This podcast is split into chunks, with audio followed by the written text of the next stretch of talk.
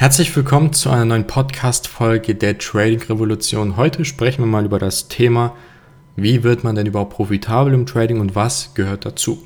Selbstverständlich gibt es viele Punkte, die dazu gehören. Ich werde mal auf äh, einzelne Punkte sehr rational aus meiner Sicht ähm, eingehen.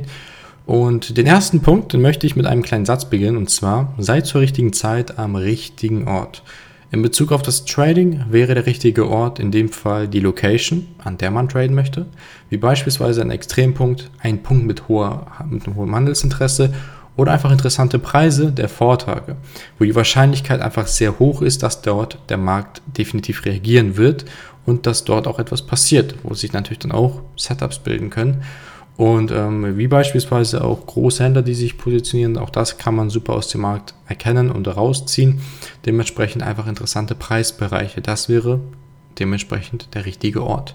Die Zeit in dem Fall wäre das Timing, also praktisch das Setup, mit welchem man in den Markt kommen würde. Sprich, die Locations und das Setup spiegeln zur richtigen Zeit am richtigen Ort wieder. Neben dem Wann und wie in den Trade reinkommen, ist die mit häufigste Fehlerquelle das Management. Viele gehen zu früh oder zu spät raus, haben super unrealistische Erwartungen an den Markt, zu gierige enge Stops oder schneiden im Trade durch das zu aggressive Nachziehen des Stops das Potenzial ab. Dies sind alles Punkte, bei denen, äh, die bei denen eintreffen, die große Probleme mit den eigenen Emotionen oder mit dem Mindset haben. Hast du dich vielleicht mit in einem dieser Punkte wiedergefunden, dann hör nun gut zu. Denn im Management gibt es im Endeffekt zwei Persönlichkeiten, also zwei Hauptpersönlichkeiten, beziehungsweise Wege, wie man Profitabilität erlangen kann. Der erste Weg ist der, über ein überdurchschnittlich hohes CRV profitabel zu werden, während man bei der zweiten Art über die Trefferquote geht. Bei dem CRV möchte man mit möglichst wenig Risiko sehr viel Gewinn erwirtschaften. Dass das nicht immer gut funktioniert und der Trade häufig in den Stop läuft, kann daran liegen, dass das Setup einfach nicht darauf ausgelegt ist und auch die Marktkonditionen einem solchen CRV nicht gerecht werden können.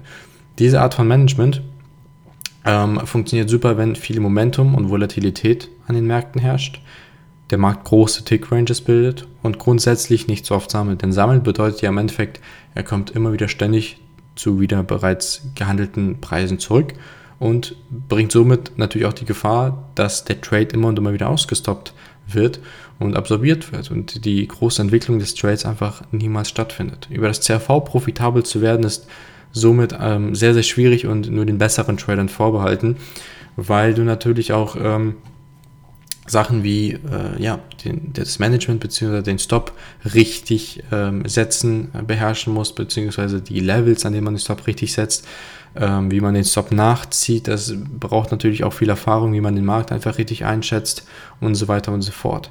Und dafür braucht es halt viel Erfahrung und das ist natürlich dann gerade bei den Anfängern ziemlich, ziemlich schwierig. Und viel einfacher ist es doch einfach, über die Trefferquote zu gehen, über die zweite Art. Denn Fakt ist doch, habe ich dem Markt gegenüber nur den kleinsten Vorteil und ein CRV von 1 zu 1, sprich der Take Profit und Stop Loss ist genau gleich groß, ist es doch klar, dass er öfters in den Take Profit laufen wird als zum Stop Loss. Vorteile wie zum Beispiel eine super Location aus meiner Analyse, ein tolles Setup, was ich sehe, Aktionen wie Ablehnungen oder Absorptionen sind alles wichtige Punkte, aus denen man sich Vorteile rausschneiden kann, und ähm, wenn ich dann sogar noch ein super realistisches Ziel ansteuere, welches exakt genauso weit weg ist, wie mein Stop es ist, ist es doch klar oder logisch, dass er langfristig in den Take Profit laufen wird. Zudem greife ich nicht aktiv in den Markt ein. Der Markt hat nun genug Spielraum zwischen Take Profit und Stop Loss und kann sich auch super entwickeln. Kein zu enger und un unrealistischer Stop, der einem im Weg steht und wo die Wahrscheinlichkeit einfach hoch ist, dass er mich ausstoppt und dann erst für mich läuft. Nein, die gibt es jetzt in dem Fall nicht mehr, weil ich greife nicht mehr. Ich setze mich auf meine Hände, während ich im Trade drin bin und betreibe in dem Fall Fill or Kill. Entweder fillt er mich bei meinem Take Profit oder er killt mich bei meinem Stop. Mehr nicht. Kein aktives ähm, Eindringen in den Markt beziehungsweise äh, zu frühes Schließen durch irgendwelche Sachen, die man scheinbar sieht, ja eigentlich gar nicht da sind oder irgendwelche ähm, äh, ja, Geister, Gespenster, die man sieht, oder wo man einfach Sachen antizipiert, die einfach wirklich nicht da sind oder einfach aus Bauchgefühl Aktion bringt.